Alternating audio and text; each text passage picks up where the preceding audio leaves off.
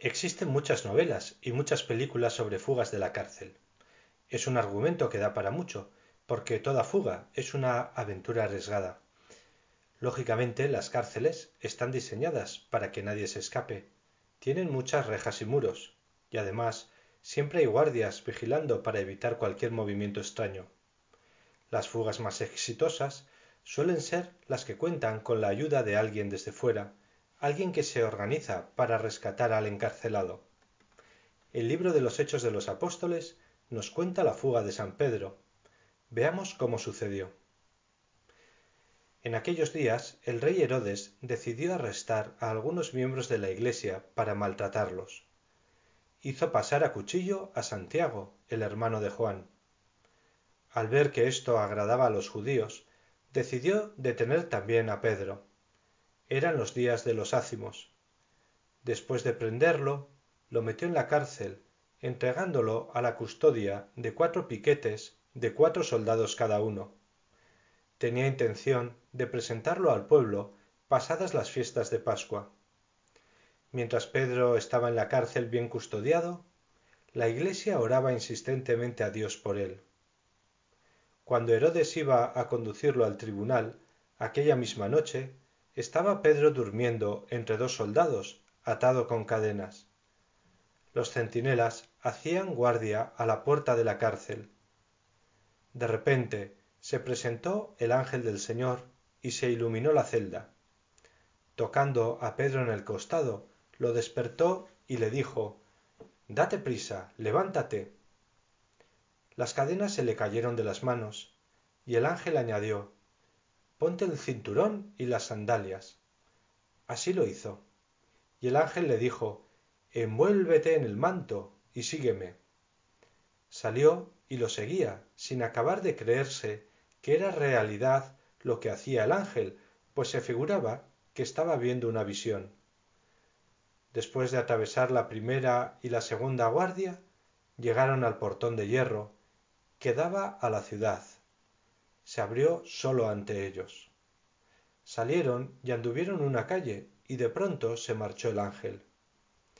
Pedro volvió en sí y dijo Ahora sé realmente que el Señor ha enviado a su ángel para librarme de las manos de Herodes y de toda la expectación del pueblo de los judíos.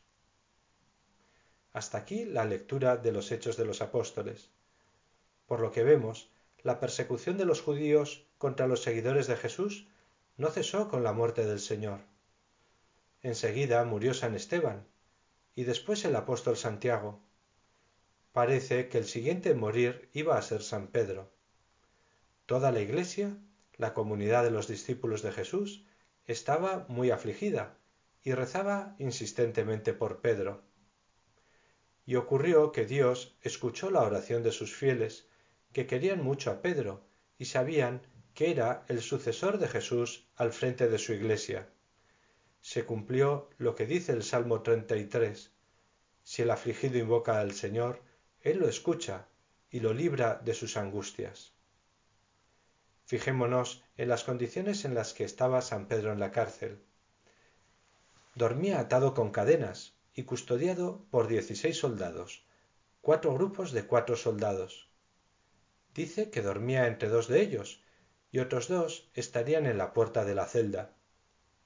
Y luego había otros dos grupos custodiando el camino hacia la salida y otro grupo de cuatro soldados custodiando la puerta de la cárcel. Pero el ángel del Señor, enviado por Dios para socorrer a Pedro, es poderoso. Ilumina la celda donde está Pedro, desata sus cadenas, hace que todos los soldados estén dormidos o distraídos, lo cual quizá también fue posible, porque consideraban que su misión era aburrida, pues el preso nunca podría escapar. El mismo Pedro estaba aturdido y sólo se da cuenta de su liberación cuando ya ha andado un rato por la calle y el ángel se va de su presencia. Dios tenía otros planes para San Pedro tenía dispuesto que guiara a su iglesia un tiempo más, que asentara las primeras comunidades cristianas, que viviera un tiempo en Antioquía, donde estaba la comunidad más numerosa, y que finalmente diera testimonio con su palabra y con su sangre en la ciudad de Roma, capital del imperio. A partir de entonces, el obispo de esa ciudad es el sucesor de San Pedro y por lo tanto hace cabeza en la iglesia fundada por Jesucristo, pues se le aplican las palabras que él dijo, Tú eres Pedro, y sobre esta piedra edificaré mi iglesia, y el poder del infierno no la derrotará. Aprovechamos este momento para rezar por el Papa Francisco y por sus intenciones. Podemos considerar ahora que cada uno de nosotros tenemos un ángel custodio que Dios nos ha enviado para que nos proteja. Y un ángel es siempre alguien poderoso. No podemos olvidarnos de él.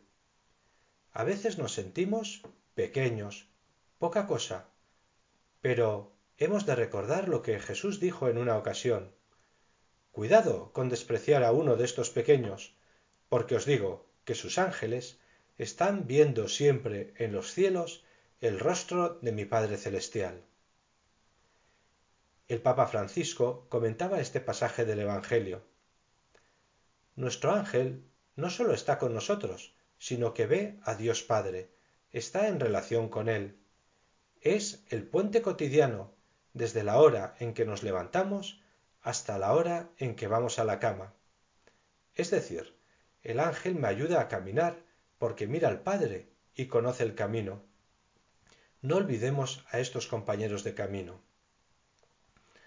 Aprovechamos para dar gracias a Dios por este aliado poderoso que ha puesto a nuestro lado.